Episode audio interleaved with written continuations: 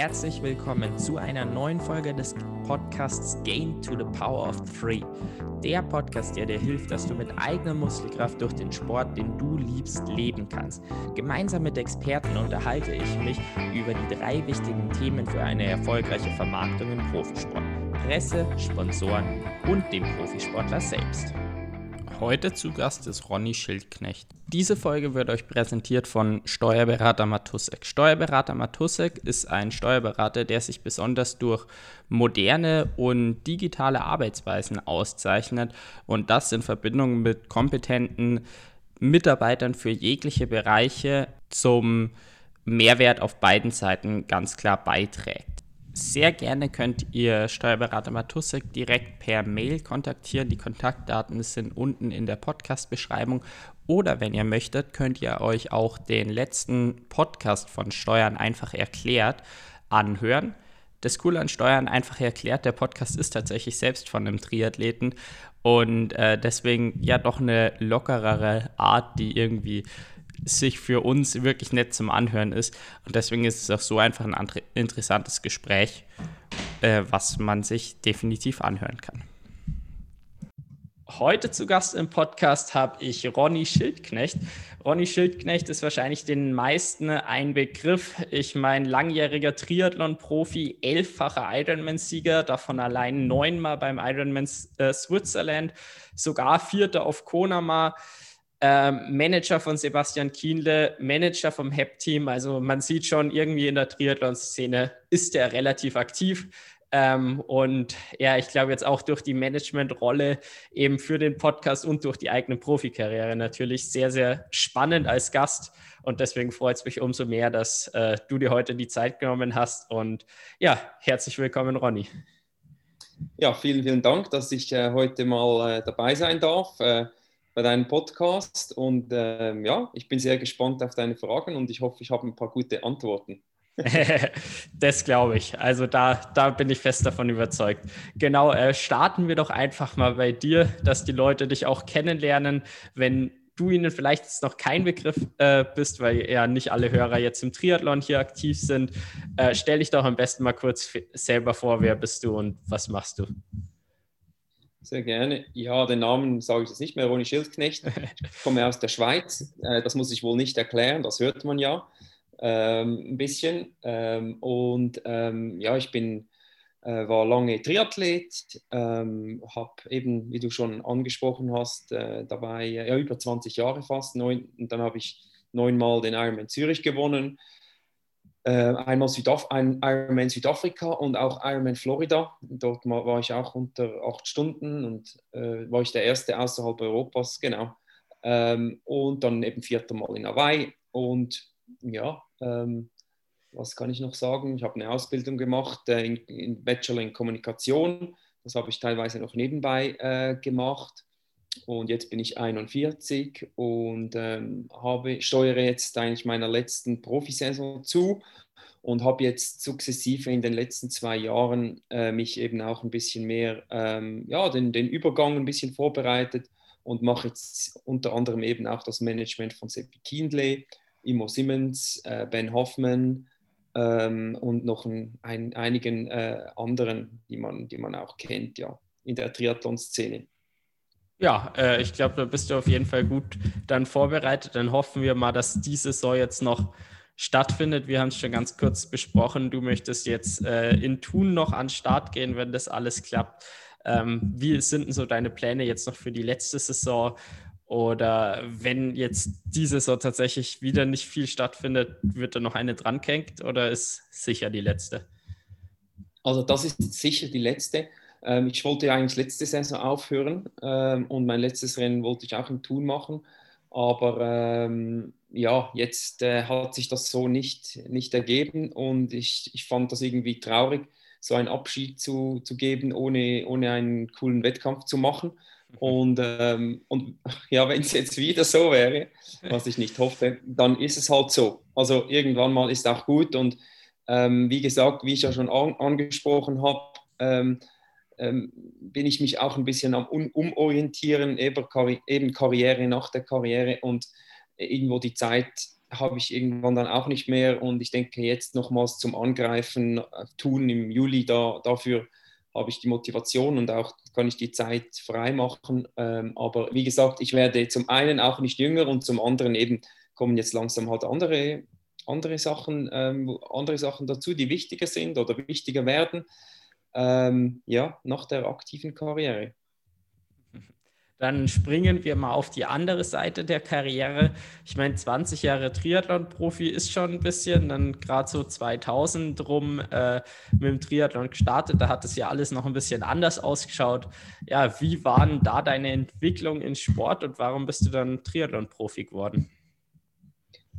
Ja, mein, mein Hintergrund war eigentlich nicht äh, Triathlon, sondern mein Hintergrund war, also ich habe von jung auf Tennis gespielt und Fußball und von daher ähm, das sehr intensiv, aber, aber ähm, ja, jetzt der Triathlon war eigentlich kein Bestandteil. Ähm, lange, lange, bis, bis ich fast 20 ähm, Jahre alt war. Ich war dann in einem Sprachaufenthalt in San Diego und kam da in Kontakt mit Triathlon. Und ähm, ja, dort hat es mich dann so gepackt irgendwie, ähm, dadurch, dass auch ein Kollege Triathlet war und der hat mich ein bisschen inspiriert und erzählt von Hawaii und so. Und dann ging ich sogar ähm, rüber nach Hawaii, um, um den Wettkampf zu schauen. Und das hat mich dann doch, das war so ein prägendes Erlebnis dort zuzuschauen. Das war auch ein Jahr, wo es enorm gewindet hat und harte Bedingungen waren. Und ja, das hat mich irgendwie ähm, fasziniert. Und es, hat, es, hat, es war auch so, dass ich, ich eben, ich war lange Tennis, Fußball und dann habe ich mich irgendwann für Tennis entschieden und mit 18 irgendwie hatte ich dann die Nase voll vom, vom Tennis und äh, habe auch noch Eishockey gespielt dazwischen als Hobby, äh, aber Tennis habe ich halt schon intensiv gespielt. Und ähm, ja, so kam ich dann dort in San Diego in Kontakt mit Triathlon und das hat mich ja fasziniert. Ja, dort war es ja tatsächlich recht schnell. Also mit 18, wenn du mit dem Tennis aufgehört hast und dann war es ja nur irgendwie zwei, drei Jahre später dann schon die Profikarriere. Es ging dann ja wirklich recht flott, oder? Ja, das stimmt. Also ich habe noch mit Duathlon zuerst angefangen, ein bisschen mehr Duathlons gemacht, ähm, aber jetzt auch nicht. Also ich habe, glaube ich, meinen allerersten Triathlon habe ich 99 gemacht, aber das war so eine, eine, eine lustige Idee mit einem Freund. Ähm, das war mehr zum Finishen. Äh, und dann habe ich eigentlich lange nichts mehr gemacht und dann aber eben 2000, 2001 habe ich wieder angefangen. Und ähm, ja, das ging dann recht schnell, ja. Also 2002 in Dur, vor allem mit Duathlon, da war ich recht schnell vorne dabei, äh, auch schon äh, national. Und ähm, das Schwimmen haperte noch ein bisschen. Aber ähm, ja, ich hatte hatte natürlich schon einen Background, einen intensiven äh, Sport-Background und das hat mir sicher geholfen. Eben, es ging schnell im Triathlon, aber irgendwo, ja, Tennis, Fußball, Eishockey, das sind halt alles ähm, Sportarten, ja, die habe ich intensiv betrieben und das hat mir sicher geholfen, ja. Ähm, dann am Schluss, dein Herz interessiert es ja nicht, was du machst, sondern ähm, du brauchst einfach eine gewisse Anzahl von Stunden Training, äh, was auch immer das ist ähm, aber ich war natürlich schon Quereinsteiger und hab, war auch nicht effizient. Das war eher mein Problem. Schwimmen, Laufen, Radfahren. War, aber, aber der Motor, der war da und auch, der war auch schon gut, äh, der hatte auch schon ordentlich Kilometer. Oder nee, der, also Kilometer nicht, aber da viele Stunden. Also mein Herzmuskel hatte schon viele Stunden und äh, da, ja, das, das hat mir sicher geholfen. Ja, recht schnell äh, wurde es dann ja eben auch professionell. Ich denke mal, anfangs irgendwann noch mit einem Job und dann hast du so begonnen, dich mehr mit dem Thema Vermarktung auch auseinanderzusetzen. Gehe ich mal davon aus, wann war das dann so, dass du irgendwann Vollzeitprofi wurdest und was hatte vielleicht auch das Interesse dann so ausgemacht, jetzt eben nach der Karriere, das sind eigentlich mehr zwei Fragen, aber jetzt habe ich es schon gestellt, äh, nach der Karriere eben diesen Teil vom Profi, eben Vermarktung, zum Beruf dann auch zu machen? Ja. Ja, es war so, ich wurde dann 2002 Profi in Anführungszeichen. Also ich bekam einen Profivertrag im EWZ Power Team. Das war dazu mal so ein bekanntes Team. Ähm, und äh, also ich konnte da noch nicht davon leben. Ich war auch noch etwas unterstützt von meinen Eltern. Und dann habe ich eben nebenbei noch ähm, Kommunikation studiert und das habe ich eigentlich recht lange neben meinem, meiner aktiven Karriere. Also es waren nur zwei Tage in der Woche, also das konntest du berufsbegleitend machen. Und das hat mir wirklich super gut getan. Also dieser Mix auch. Und dann musste ich halt auch mal Pause machen und es gab mir eine gute Struktur. Ähm, und eben ich und, und die Kommunikation, das konnte ich dann auch gut verbinden mit eigentlich mit dem Sport, beziehungsweise das Social Media kam dann eher erst etwas später aber irgendwo doch ein gewisses Grundwissen konnte ich mir da schon aneignen ähm, und, und dann anwenden. Und, ähm, ähm, aber meine Absicht war jetzt nicht, äh, schon irgendwie Athleten zu managen, gar nicht. Also die, das, das, ich habe einfach Kommunikation studiert, weil Wirtschaft war mir irgendwie äh, etwas zu, weiß auch nicht, vielleicht zu trocken. Kommunikation ist so ein bisschen, ich würde mal sagen, ja nicht schwammiger, aber äh, es ist ein bisschen, ja, es ist mehr Soft Skill und schon auch Wissen natürlich, aber, aber es ist, ähm, ja, ich wusste auch nicht genau, was ich machen wollte, darum wollte ich so eine Generalistenausbildung ein bisschen und das, das war eigentlich recht, das passte recht gut mit der Kommunikation. Und eben das Berufsbegleitende war, war perfekt. Ja, das klingt auf jeden Fall. Klingt auf jeden Fall so. Ja, und die Soft Skills scheinst du jetzt inzwischen ein bisschen verfeinert zu haben. Also ich meine, inzwischen bist du einfach äh, eben doch bei diversen Profis und eben auch im HEP-Team einfach für die Vermarktung zuständig, äh, beziehungsweise für die Kommunikation ähm, und selber eben auch über deine Profikarriere. Da, wenn du jetzt sagst, klar ist Wissen und so weiter, aber eben auch die Soft Skills. Vielleicht hast du ja den ein oder anderen Soft Skill, der sich über die Jahre als Profi einfach als besonders wertvoll herausgestellt, den du teilen kannst mit uns? Ja, also ich meine, ich denke, man lernt, also erstens mal Soft Skill, aber ich denke, äh, man könnte es auch sagen, man lernt von Fehlern.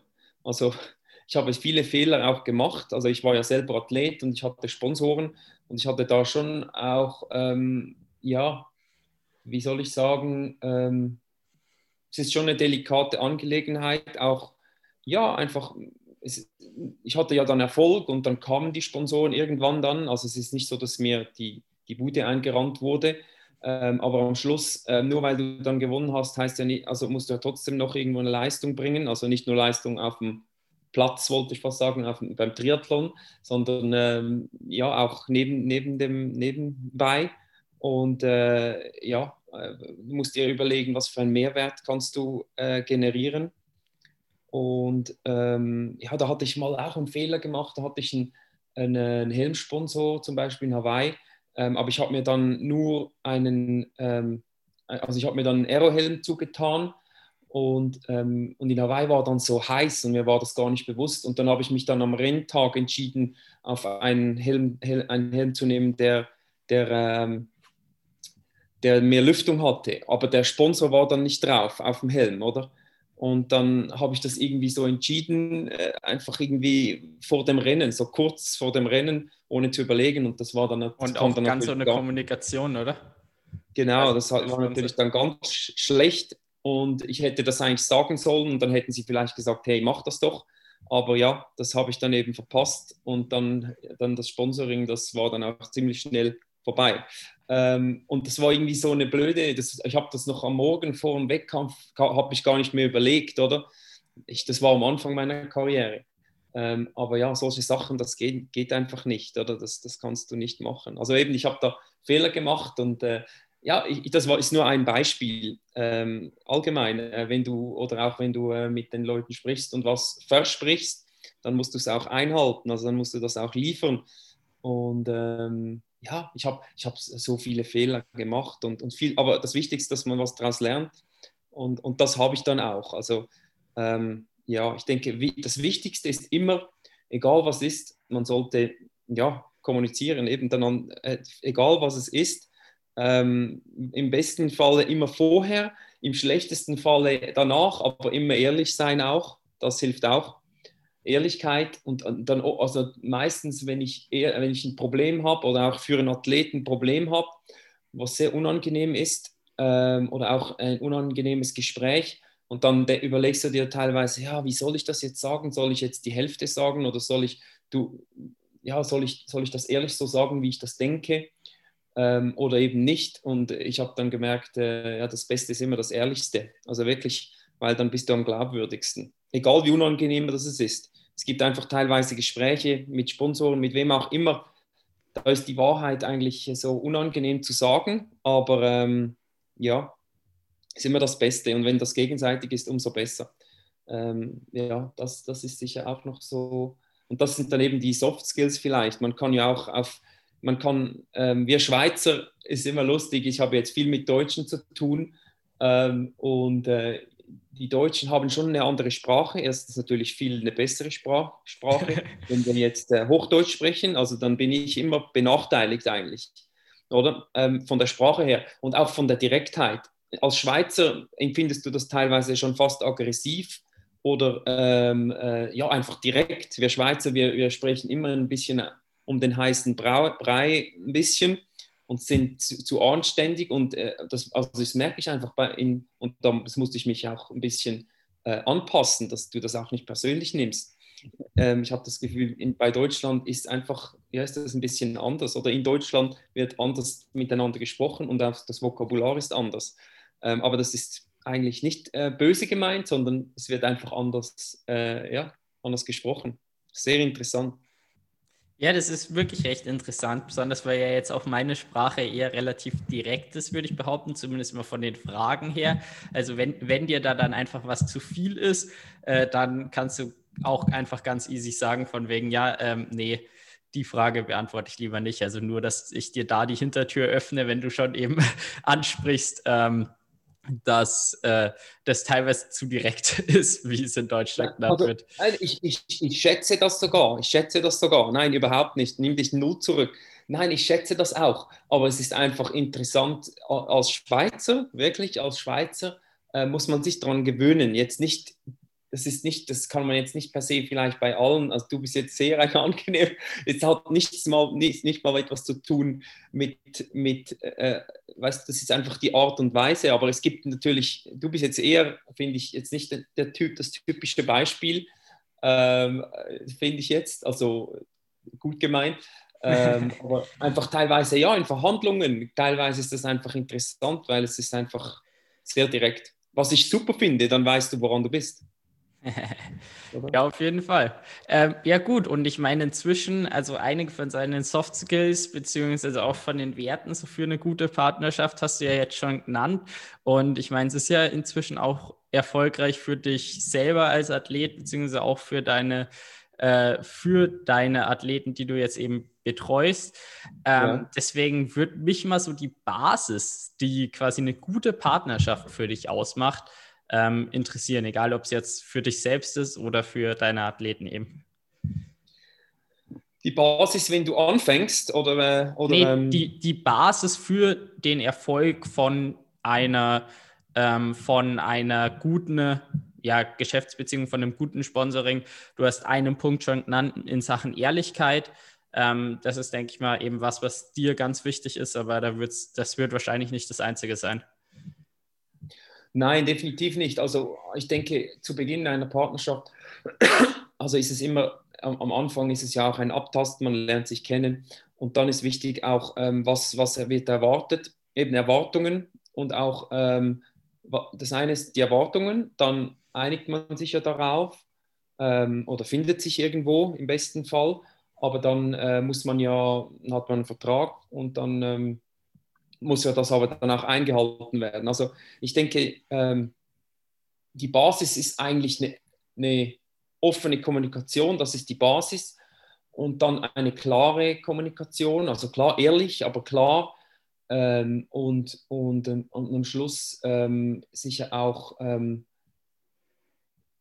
ja, also sch schlussendlich ist es, ähm, ja, muss es, ähm, wie soll ich sagen, es muss ähm, ja, eine gute Verbindung bestehen. Also je besser die ist und je offener dass man kommunizieren kann, desto besser. Also das ist für mich immer die Basis ähm, irgendwo, dass, dass man äh, irgendwo auch weiß, was will der Sponsor, was erwartet er und was kann man ihm bieten und was nicht. Und, und, und ähm, ja, also das ist für mich die Basis. Ähm, Offenheit, klare Kommunikation, ähm, ja, immer wieder ähm, auch äh, Kontrolle dieser Punkte, also dieser ähm, vertraglichen Abmachungen oder ähm, wie auch immer, also irgendwo eine Kontrolle davon und vielleicht ein, es ist schlussendlich ist es eine Betreuung äh, einer, einer Beziehung, also für mich, also ähm, und, und je mehr, dass du da irgendwo es geht gar nicht immer unbedingt, ich rufe auch oft mal an die, die Partner und frage einfach, wie es geht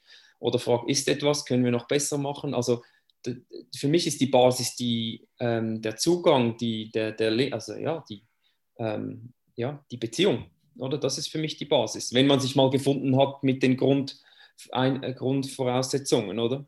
Und dann, dann ist, wenn du das langfristig machen willst, ist das wie eine Beziehung, wie jede andere Beziehung. Ähm, und die ist einfach geschäftlicher Natur, was teilweise sich auch vermischen kann. Ähm, das ist auch so der Fall. Ähm, aber, aber grundsätzlich ähm, ja, ist das ja auch nicht schlecht, ähm, ähm, hat auch seine Vorteile, äh, aber man muss es einfach immer professionell ähm, halten und das, äh, ja, das ist wichtig.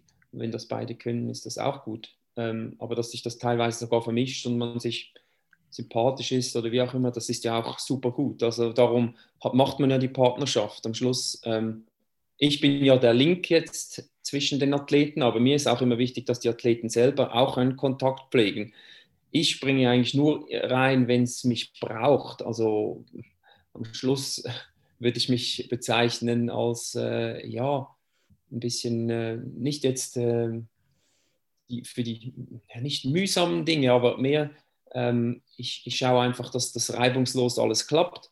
Und, und, äh, aber am, am, Schluss muss auch der Athlet sein, etwas dazu beitragen, oder? Ähm, weil weil ähm, gewisse, gewisse Partner wollen auch diesen direkten Kontakt. Ähm, jetzt zum Beispiel bei, bei Sebi ist natürlich so, wenn du so viele Partner hast, kannst du ja nicht allen gerecht werden. Also du kannst jetzt nicht immer allen anrufen und fragen, wie es geht, sonst kommst du gar nicht, kommt er nicht mehr zum Trainieren. Und ich mache dann einfach dies, ich entlaste ihn einfach, oder? Um das geht es.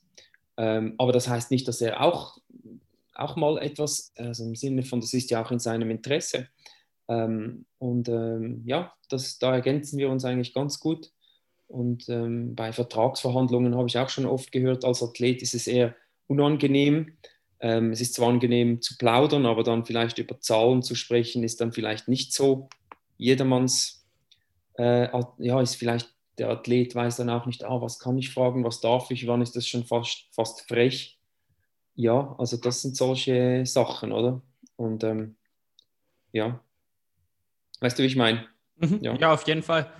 Ähm. Welche Aufgaben übernimmst du dann meistens bei den Athleten? Also Vertragsverhandlungen, Kontaktpflege habe ich jetzt auf jeden Fall schon gehört.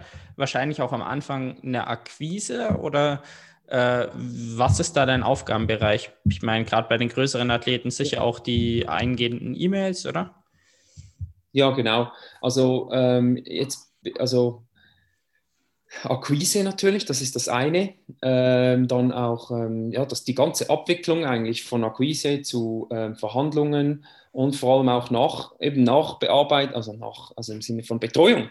Ähm, das ist eigentlich fast die, das Wichtigste, die Betreuung. Also so ein, so ein Vertrag hast du eigentlich noch schnell abgeschlossen, aber, ähm, aber danach eben auch, dann wird es eigentlich mehr, dann, dann weißt du, mit wem du es zu tun hast. Oder? Und darum, dann kannst du eigentlich dich ähm, sozusagen abheben von den anderen, dass du einen guten Service bietest, das nicht einfach im Sinne von, ah, jetzt haben wir den Vertrag abgeschlossen, jetzt machen wir, was wir wollen, sondern dann, dann, dann, dann ist es wichtig, dass du, dass du dem, dem, ja, dass du dem dann auch gerecht wirst und, und, und das pflegst, oder?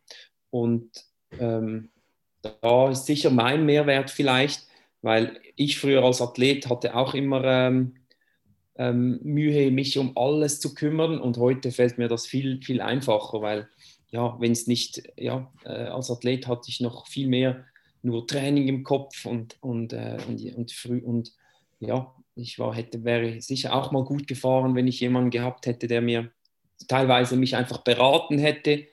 Ähm, ich hätte jetzt nicht unbedingt einen Manager gebraucht, aber bei Sebi kann ich das voll nachvollziehen, weil das ist fast ein, ein Fulltime, also wenn du willst, ist das ein Fulltime-Job. Es ist immer auch, also ja, also das, das, da, und gerade die Akquise, die hat ja keinen, da gibt es fast kein Limit. Also wenn du, ja, also da kannst du den ganzen Tag rumtelefonieren und alle fragen und von daher, das, das hat eigentlich kein Limit. Ähm, ja, aber es macht, äh, ja, nein, es macht auch Spaß und ähm, ist nicht immer von Erfolg geprägt. Ähm, das Ganze ist, oft bekommt man Absagen und, und das ist völlig normal. Ähm, aber äh, am Schluss, ähm, eben, es gibt ja, es ist sehr vielseitig, Akquise, dann äh, ähm, auch wenn du dann mal im Gespräch bist, dann, dann äh, machst du einen, einen, einen, Vorschlag und dann wird äh, verhandelt und dann, äh, und dann auch danach die Umsetzung von den, vom Mediaplan, äh, die Shootings planen und äh, ja, es, es ist alles, also ich plane auch zum Beispiel oder Sebis äh, Shirt designen, also seine, sein Race-Suit sein Race designen, also es ist sehr vielseitig ähm, was sehr spannend ist, ja. Also, ja. Eine Sache, die ich auch echt interessant fand, die du angesprochen hast, war ähm, eben, du weißt oder als Manager weiß man auch eben so ein bisschen besser, was man fragen darf dann in Sponsorenverhandlungen, wenn es dann wirklich ums Geld halt geht. Hast du das dann einfach über Learning by Doing und äh, gelernt oder gab es da eine Fortbildung? War das in deinem Studium drin? Worüber hast du das gelernt? Ja, nein, das kann man eigentlich nicht so lernen. Das ist mehr, äh, das, das habe ich gelernt über Erfahrung. Also im Sinne von, ähm, ähm, ich weiß halt jetzt langsam ein bisschen, äh, habe natürlich einen Überblick, was so der Markt ist. Kenne sehr viele Athleten, bin ja seit 20 Jahren dabei und kenne sehr viel, haben schon sehr viel gehört, habe schon sehr viele Deals gemacht. Von daher kann ich in etwa abschätzen, ähm, was man fragen darf. Und es kommt auch immer sehr darauf an, was ist das für ein Partner? Also ist das ein, ist das ein regionaler Partner? Ist das ein, ein, ein, ein, eine, ein Big Player, sagen wir jetzt mal so? Ähm, und ähm, ja, das kommt immer sehr darauf an. Also, und, und dann, ich meine, man kann ja auch verschiedene Packages anbieten. Also kannst ja ein Base Package und dann kannst du dich halt ein bisschen hochtasten, weil du, wenn du nicht weißt, wie das etwa, was etwa das Budget ist oder dass die sich nicht irgendwo äh, finden, hey, was fällt dem ein, so viel zu fragen, dann kannst du sagen, ja, hier gibt auch eine kleine Variante. Also von daher ist immer ein bisschen die Frage, oder? Wo, wo, wo fängt man an? Also das ist auch ein bisschen, ja, es kommt darauf an, was das für eine Firma ist und was die, was die Erwartungen sind auch, oder? Oder wenn sie einfach sagen, du schreib mir einfach mal deine, deine, deine Übersicht, dein Dossier mit deinen Vorstellungen. Ähm, ich frage dann immer, ja, wo, wo, worüber sprechen wir? Was, was, was, was ist euer Ziel oder was, was würdet ihr gerne, ähm, wie würdet ihr es sehen? Und, ähm, oder in welchem Bereich? Also das merkst du dann schon irgendwie. Das musst du, also ich habe das irgendwo dann gespürt. Ähm, und, und ähm, aber gewisse sind dann auch, ich meine, bei es ist ja so unterschiedlich bei Sebi oder bei Imo und da muss man, es ist irgendwo schon ein Marktwert, aber es ist, steht ja nirgends geschrieben, was der Marktwert ist von Imo, von, von, von Sebi von, und von daher, ja, also, aber wir versuchen, das ist auch wichtig, glaube ich, ähm, du musst immer fair sein gegenüber deinen Partnern jetzt. Also wir versuchen eigentlich die Packages, die wir anbieten, ich meine, wenn wir jetzt einen Hauptsponsor haben, wie HEP, ähm, dann versuchen wir irgendwo, also versuchen wir, dann kann es nicht sein, dass irgendwie ein anderer Partner äh, weniger bezahlt, aber mehr Leistungen hat oder irgendwie, weil logisch, die, die, Partner, die wollen immer möglichst viel Leistungen, das ist ja klar. Und wir müssen dann sagen, nein, hier, oder, das ist das Maximale. Und auch nur schon von Social Media, das hat ja so zugenommen. Du kannst heute, also Sebi muss vertraglich so viele Posts auch machen auf Social Media, da müssen wir teilweise auch wirklich sagen, nein, das geht nicht, oder? ähm, oder nur eine gewisse Anzahl, weil am Schluss ist, hast du nur noch Werbung oder auf dem Kanal. Das sind auch solche Sachen. Ähm, du kann, ja, ähm, wo, dass man wirklich, wenn man alle Partner dann zusammennimmt und mal schaut, was man alles posten müsste, muss, äh, dann äh, ja, da, da, da, kommt einiges zusammen und dann muss das noch immer auf eine glaubwürdige Art und Weise kommuniziert werden. Ähm, das ist auch sehr wichtig, also vor allem SEBI. Und das ist, sollte jedem wichtig sein, aber solche ich sage immer, äh, Werbeposts sind okay, aber das Beste ist immer, äh, wenn es so natürlich wie möglich und glaubwürdig wie möglich. Und, das, und, und, und ähm, ja, also das ist meine Meinung dazu. Aber schlussendlich darf der Partner dann das im Sinne von, das kann er bestimmen. Wenn er sagt, ich will bezahlte Werbepartnerschaft oben stehen, dann ist das okay. Und ähm, das, muss, das ist sowieso ein bisschen eine Grauzone in dem Bereich. Von daher, ja. Ähm, ja, aber eben nochmals zum, zum Abschluss. Ähm, am Schluss ist es, ist es schwer zu sagen, wo genau ähm, ähm, ja, der Marktwert ist.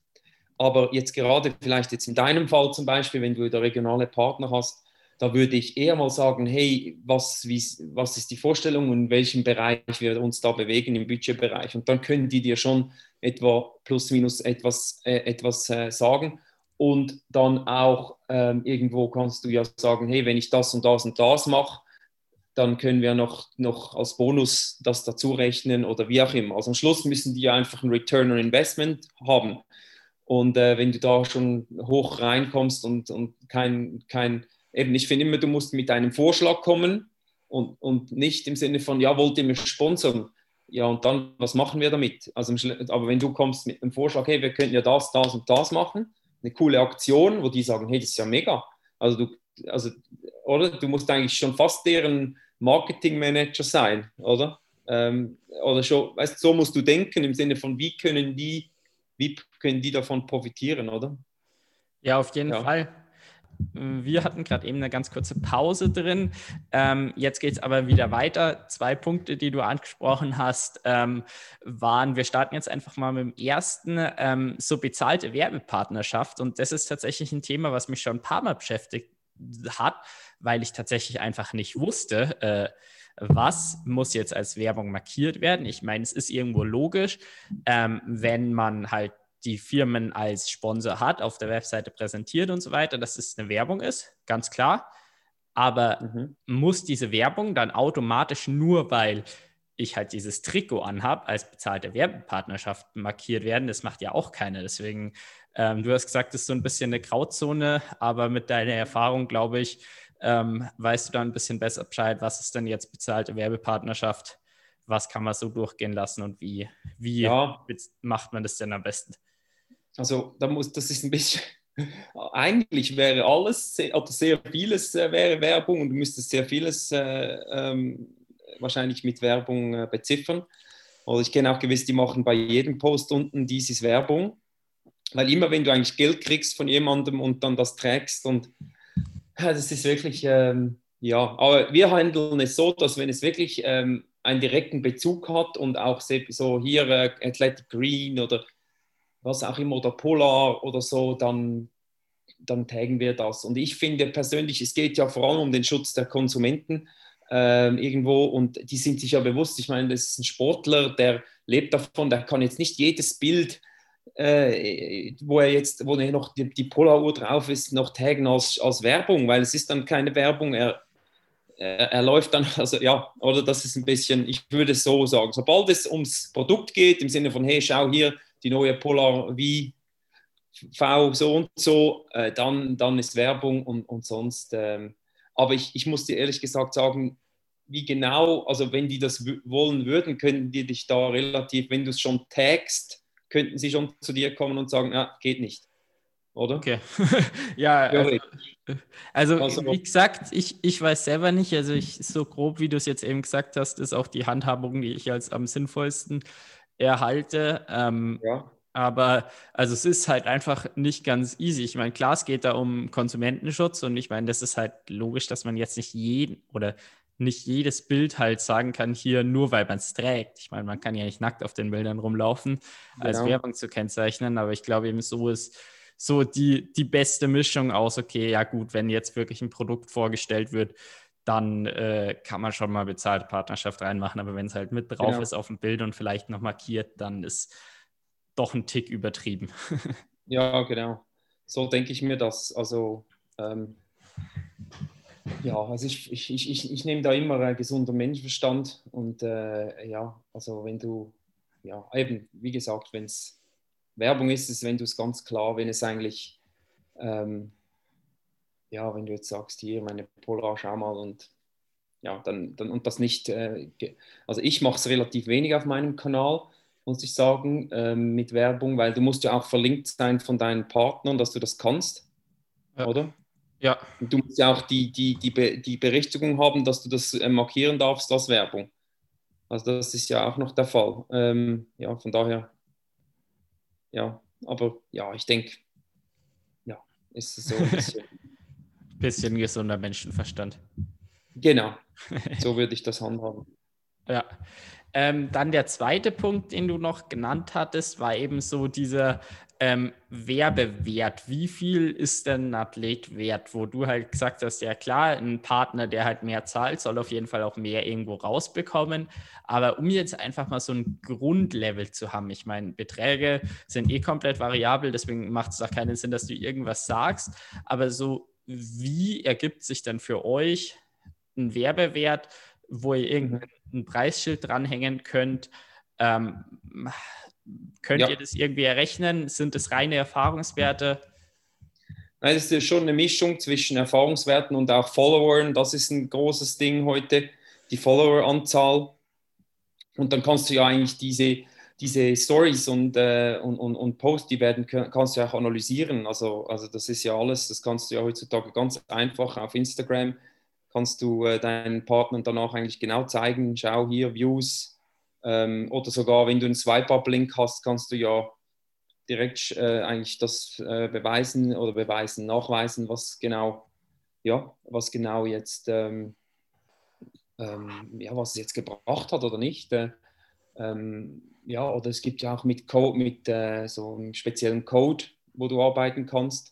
Das ist dann die einfachste, das will eigentlich jeder Partner machen, weil das kostet, das ist am einfachsten. Hier hast du einen Code, haben deine Followers Rabatt und dann, äh, ja, dann, äh, aber das, wir machen das grundsätzlich nicht, weil wir das, ähm, ja, das, das, wollen wir nicht äh, mit diesen Rabattcodes arbeiten. Äh, mit Swipe-Up-Links arbeiten wir schon ähm, bei Partnern. Ähm, und ähm, ja, also, aber eben ähm, der Preis, ja, wir wissen halt schon von Erfahrungswerten ein bisschen, was, was wir verlangen können. Wenn jetzt ein Partner kommt und sagt, hey, wir wollen nur einmalig drei Posts und zwei Stories, dann, dann ist das einfach, dann wissen wir, das ist etwa der Preis. Also das, das ist eigentlich schon, also das steht jetzt nirgends, aber, aber ähm, das ist schon relativ ähm, dann, ja, ähm, da, da haben wir einfach Referenzwerte.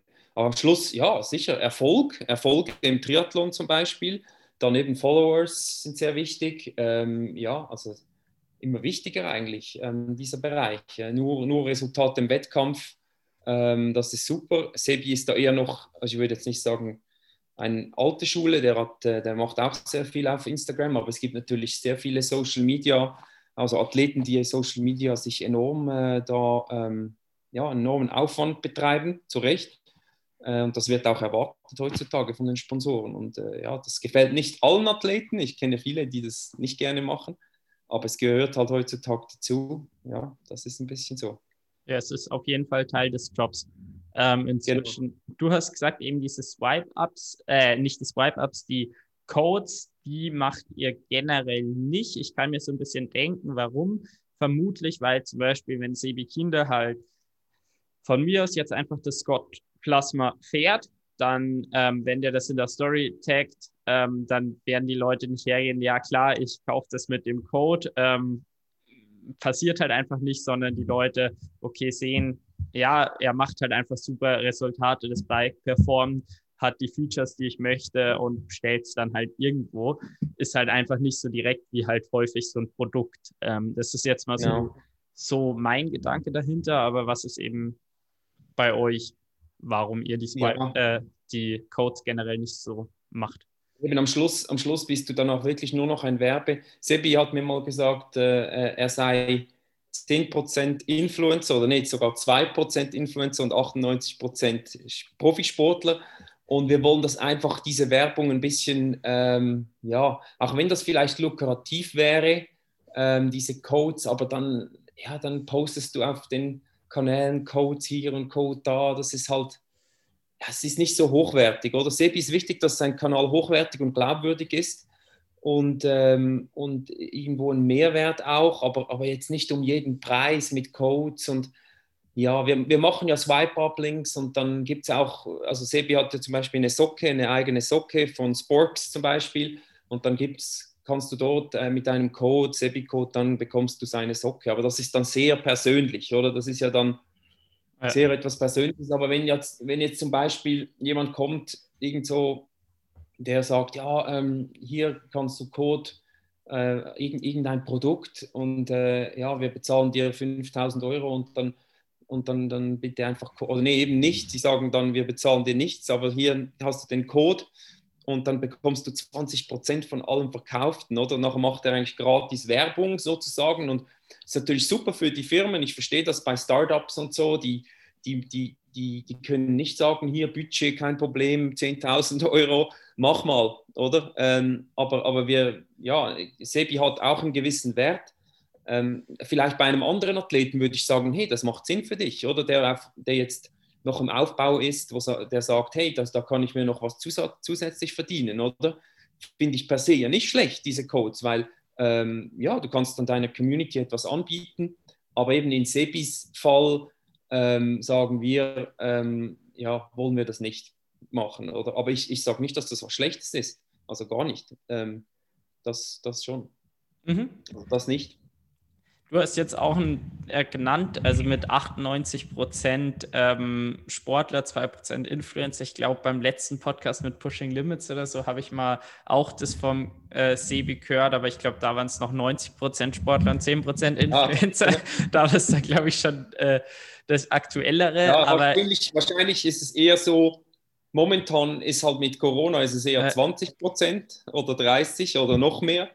Aber das war mehr so ein Spruch von ihm. Es, also das, das, ich kann das auch sagen, wir waren da bei, bei, wir haben ein Meeting gehabt mit Red Bull, bei Red Bull in München. Und äh, ja, dann haben wir über solche, weißt du, wenn jetzt, wenn es jetzt keine Saison wird, keine normale Saison, äh, was wir dann machen. Und dann Sebi, wir sind dann natürlich mit einem Vorschlag gekommen und einer Idee.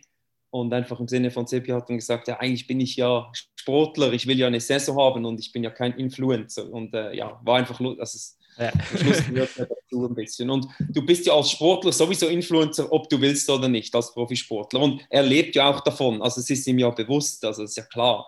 ähm, aber er, er, ist halt nicht so der, ich sage, ich sage keine Namen, aber es gibt sehr viele Beispiele, die das halt zu sehr, ja, wo jetzt nicht unser Stil ist, oder der Stil von Sebi oder allgemein von den Athleten, die ich betreue. Jeder ist anders, das muss auch, ich lasse es auch jedem offen oder ich berate sie, ich würde es so und so machen aber am Schluss lasse ich das den Athleten offen. Ich bestimme nicht, äh, was sie dürfen und was nicht oder wie sie auftreten. Ich berate sie und am Schluss müssen sie selber wissen, was sie machen. Äh, äh ja, also schlussendlich. Ähm, aber das Gute ist, die hören ja auch auf mich ein bisschen ab und zu.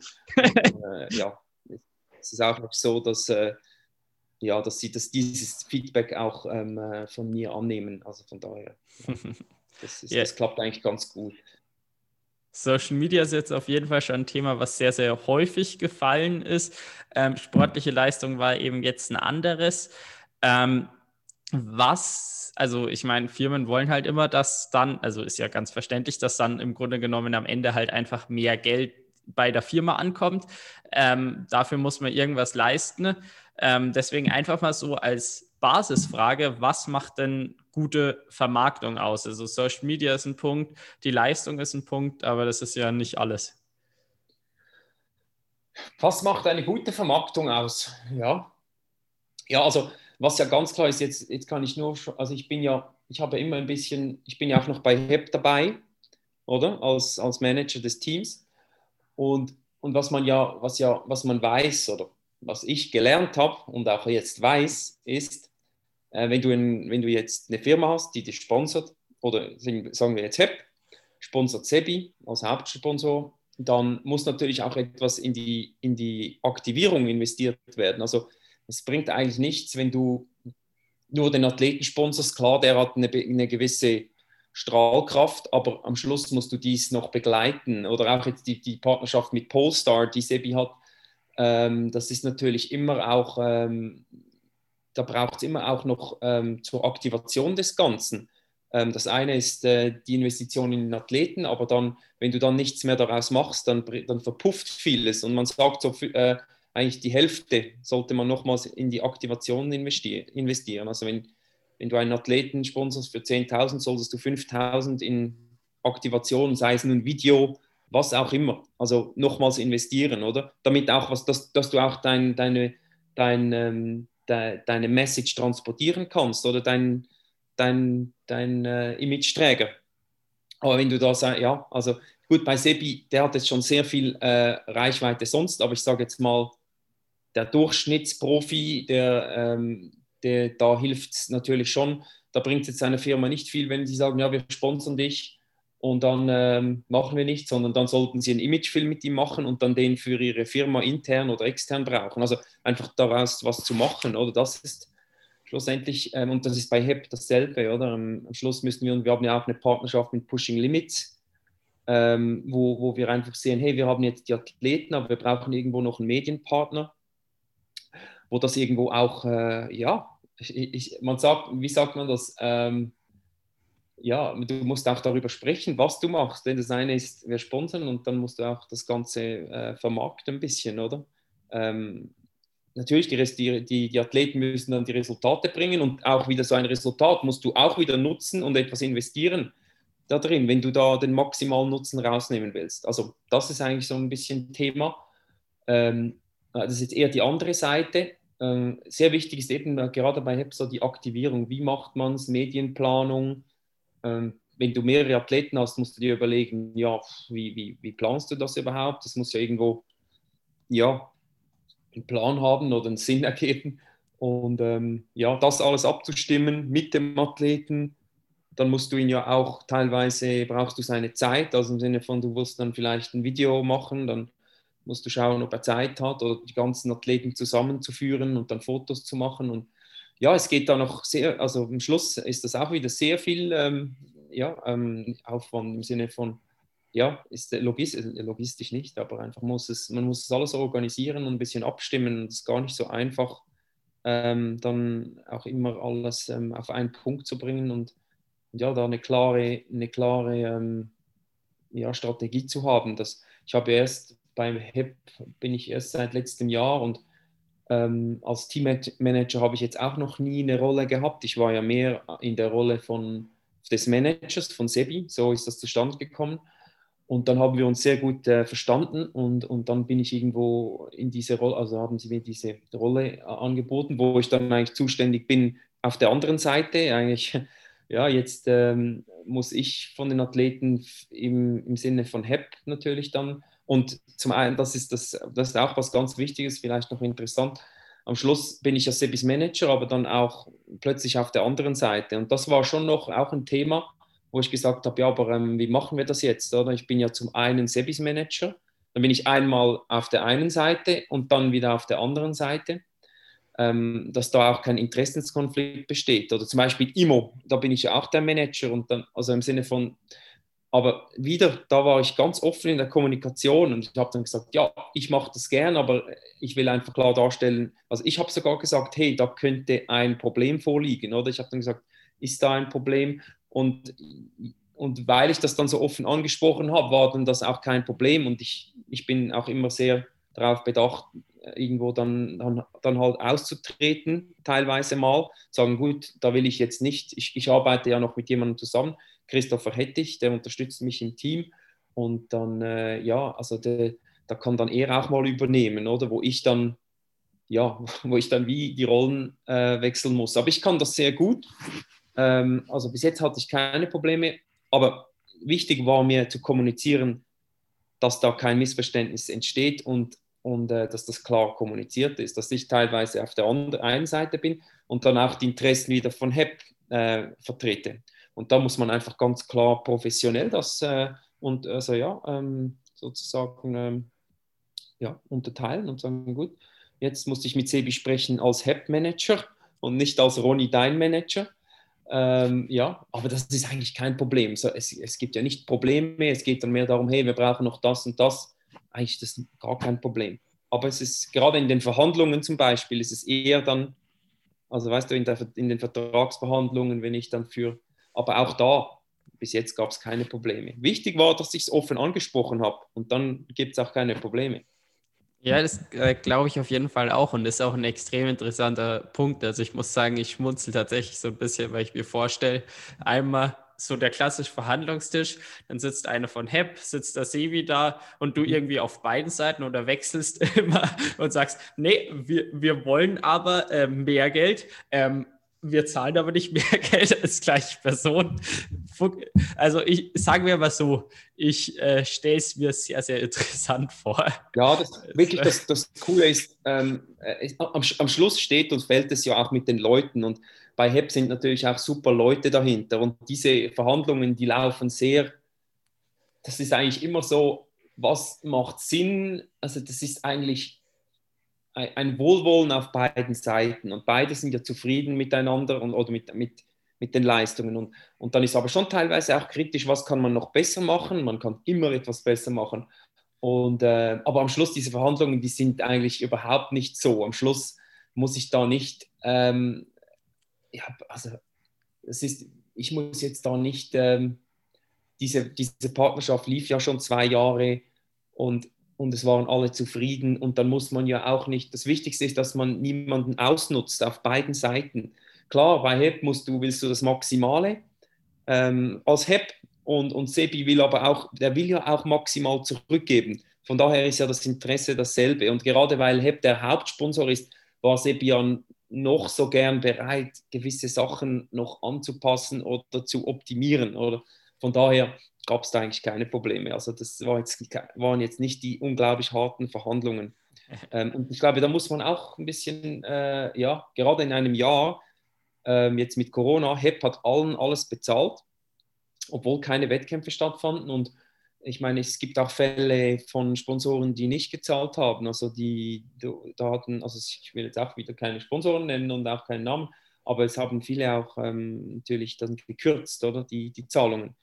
Und ähm, ja, das zeigt sich bei HEP. Also das ist nicht selbstverständlich, dass, ähm, dass da einfach bezahlt wird, obwohl eigentlich die Leistung ja nicht da war. Also nicht so, wie sie sein hätte sollen oder wie man erwartet hätte, aber ist kein Verschulden vom Athlet.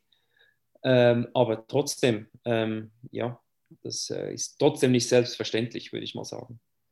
Ja, also ist auf jeden Fall, also die Grundlage, glaube ich, dass es eben so gut läuft, dass dann so eine Ver äh, Verhandlung dann eben auch, wo auf beiden Seiten der Gleichmanager sitzt, einfach läuft. Ähm, also bei dem Punkt eben nicht so viel Mehrwert liefern. Ganz klar, ich meine, ganz, ganz viel kommt dann ja auch in diversen großen Zeitungen, dann wenn halt ein Sebi Kinder jetzt, äh, weil wir meistens ja doch über ihn gesprochen haben, ähm, halt dann Frankfurt zum Beispiel gewinnt, dann kommen ja einfach extrem viele Zeitungsartikel überall und da ist ein riesen Mehrwert. Habt ihr irgendwie so einen groben Prozentsatz, den ihr sagen könnt, ja, das Jahr kam dann ungefähr, kamen dann ungefähr so viel Prozent von dem normal rum oder kann man das nicht sagen?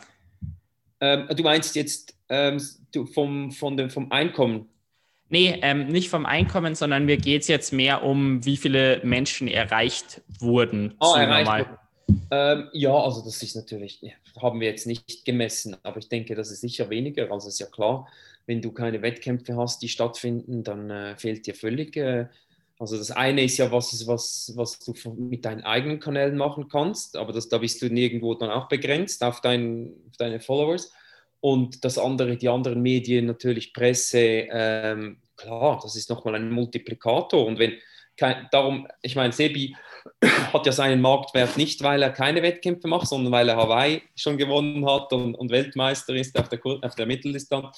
Ähm, und, und von daher, das, ja, so hat er ja seinen Marktwert gesteigert. Also, und klar, du zehrst natürlich von, deinem, von deinen Erfolgen, das ist klar. Und Sebi hat ja auch immer noch Erfolge gehabt.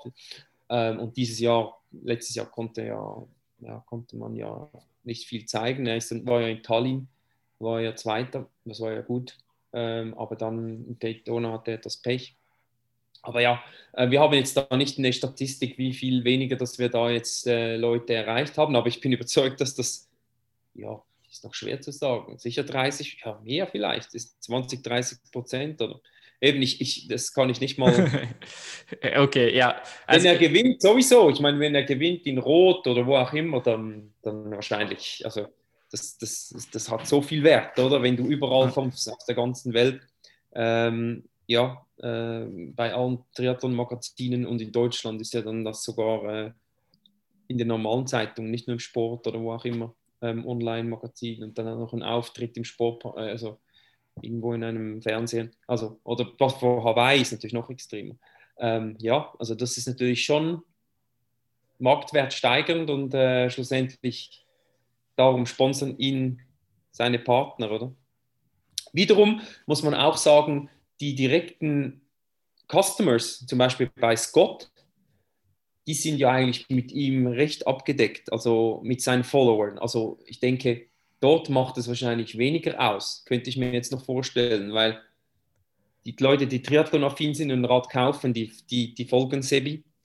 Und ähm, ich denke, vielleicht für HEP ist es fast noch wichtiger, vielleicht aus diesem Triathlon äh, herauszukommen. Eben, eben wenn, und es ist noch wichtiger, wenn wir ähm, auch andere Aktivationen mit ihm machen. Ähm, natürlich zum einen Wettkämpfe gewinnen, da bist du in den allgemeinen Zeitungen, aber eben auch andere, einfach auch neue Zielgruppen zu finden, oder? Und ein bisschen, äh, obwohl natürlich die Triathleten super Zielpublikum sind für HEP, wo du ja investieren kannst, nachhaltig in Solarparks und ähm, von daher sind Triathlon, Triathleten eigentlich mit ihrem, mit ihrem Einkommen, Ausbildung eigentlich perfekt. Von daher, von der Zielgruppe her. Ähm, genau, aber eben darüber hinaus ähm, ein Scott-Rad, ähm, ja, also da folgst du Seppi. Wenn du Scott-Fan bist, dann folgst du und willst ein Rad kaufen, dann, ja, dann schaust du seinen Kanal noch, wenn das neue Scott launcht, oder? Ist klar. Vermutlich, ja. ähm, Vermutlich, ja. also eigentlich ziemlich sicher. Ich meine, so ein bisschen Effekt wird es halt auch wahrscheinlich haben, einfach, dass mal das Logo gesehen ist, wenn sich halt eine Person, die nicht in der Triathlon-Zielgruppe ist, das in der Zeitung eben sieht, hier wird Scott gefahren, einfach mal nur um, okay, Scott ist eine Marke, die produziert Räder, schaue ich mir vielleicht mal an, aber da ist halt dann wahrscheinlich nicht so, ja, okay, äh, weil das Sebi Kienle mit einem anderen Modell äh, dann der, da irgendwie ein Ironman Hawaii gewinnt, deswegen werde ich mir das, das andere Scott kaufen. Das funktioniert wahrscheinlich nicht. Ja, das ist so, ja. Also kann ich, kann ich so beipflichten. Eigentlich war ja sogar die Ausgangsfrage, wir sind so ein bisschen ausgewichen von wegen, was kann denn ein Athlet äh, tun, um sich erfolgreich zu vermarkten. Wir sind jetzt, glaube ich, auf die drei wichtigen Punkte schon gekommen. Eben einmal äh, Rennerfolge, einmal Vermarktung und einmal, äh, nicht Vermarktung, einmal Social Media und einmal eben Presse. Gibt es noch was, was du sagst, eben, das ist noch wichtig, dass ein Athlet ähm, zusätzlich macht? Ähm, ja, ich weiß nicht, fällt dir noch was ein? Also, also wahrscheinlich schon noch Sachen, ja. Also mir wird ähm, eben aktuell nichts einfallen, aber ich frage einfach mal nach, deswegen. Ja, also jetzt nichts mehr, was mir gerade so sofort einfällt, aber ich bin überzeugt, wenn ich jetzt da ähm, schlussendlich ähm, eben, was, ja, was noch wichtig ist, äh, das, das habe ich noch nicht gesagt, ja, jetzt in Corona, wegen Corona musst du einfach einen Alternativplan haben, das ist sehr wichtig, oder? Ähm, Im Sinne von, dass du, wenn jetzt wieder keine Wettkämpfe stattfinden, dass du dann auch einen Alternativplan hast oder eine, Alternativ, eben eine Alternative, ähm, dass du ja, dir irgendwelche Aktionen überlegst, wie du das, äh, ja, wie du doch den Mehrwert generieren kannst für, äh, für den, für den Partner, oder? Das, um das geht es eigentlich. Ähm, das ist noch ein Punkt, oder? Also der jetzt speziell auf äh, Covid, äh, Corona geht, dass wir da schon eine Idee haben, was wir dann machen würden. Mhm. So, dann habe ich jetzt noch. Dass du ein... da mehr wegpasst, oder? ja, auf jeden Fall. Aber das ist, also das ist, hoffen wir mal, dann nach dem Jahr wieder vorbei. Also, dass man da die Alternativen sucht. Das, Aber das hoffen wir alle. Ja. wir werden es sehen. Ähm, ein Punkt, der mich jetzt noch interessiert, ist eben, du hast gesagt, von wegen, ja, der Sebi, der ist halt dann, wenn Rennen gewinnen, einfach in ähm, ja, den Zeitungen, Triathlon-Magazinen, im Fernsehen und so weiter. Ähm, macht ihr dann aktiv, geht ihr mit diesem Sieg, ähm, beziehungsweise wenn Rennen ansteht, dann wirklich aktiv auf Presse zu oder ist es auf dem Level dann eben, dass dann eh so viel auf dich zukommt, dass eigentlich du gar keine Chance mehr hast, da irgendwie noch zusätzlich mehr rauszuholen, sage ich jetzt mal. Also es gibt ja teilweise so Pressekonferenzen, die wir schon machen im, im Vorfeld von, von, von Frankfurt oder so. Und in Hawaii zum Beispiel haben wir dann auch unsere eigene Pressekonferenz gemacht, also vor dem Rennen. Aber, aber sonst ähm, gehe ich schon auch auf die, also ich habe schon Medienverteiler, wo ich die Medien auch informiere.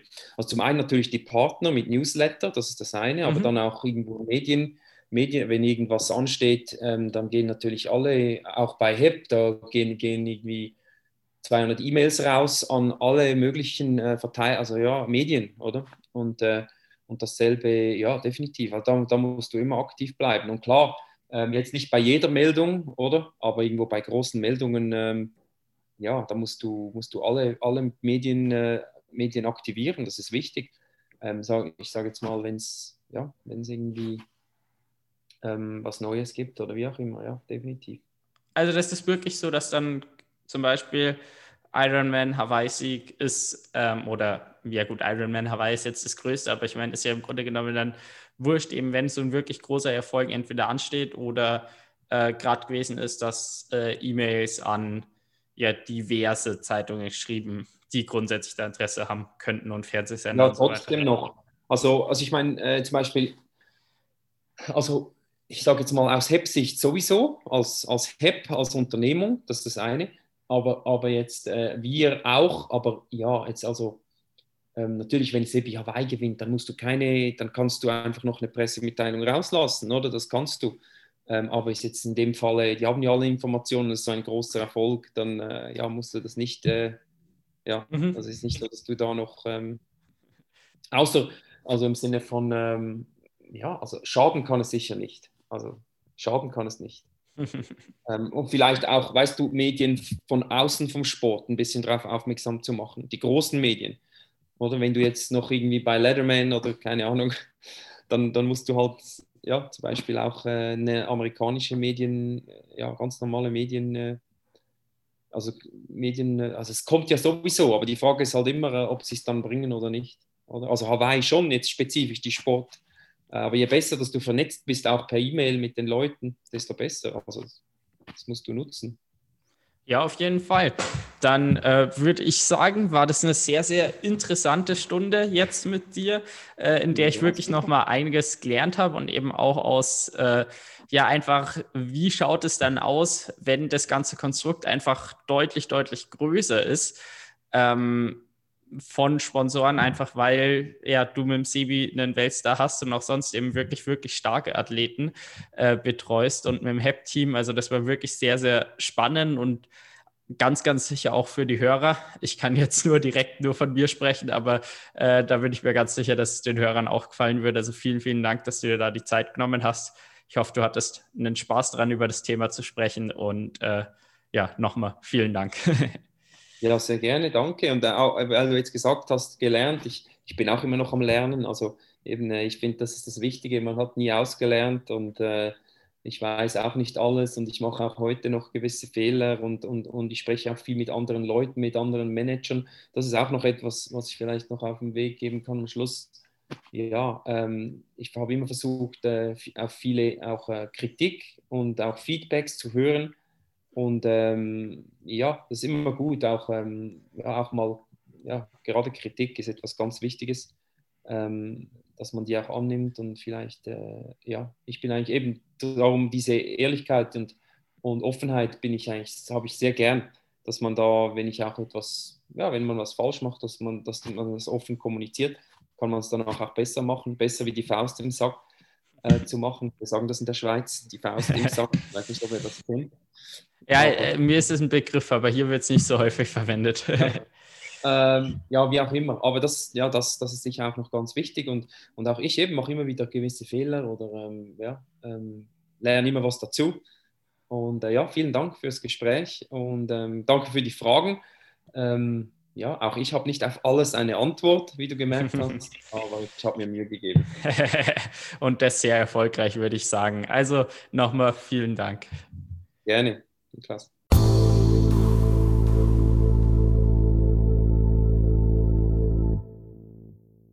Danke, dass ihr bis zum Ende des Podcasts dabei wart. Für mich waren wirklich extrem interessante Infos dabei und es war wirklich spannend zu sehen, wie denn die Vermarktung auf so einem Level dann abläuft.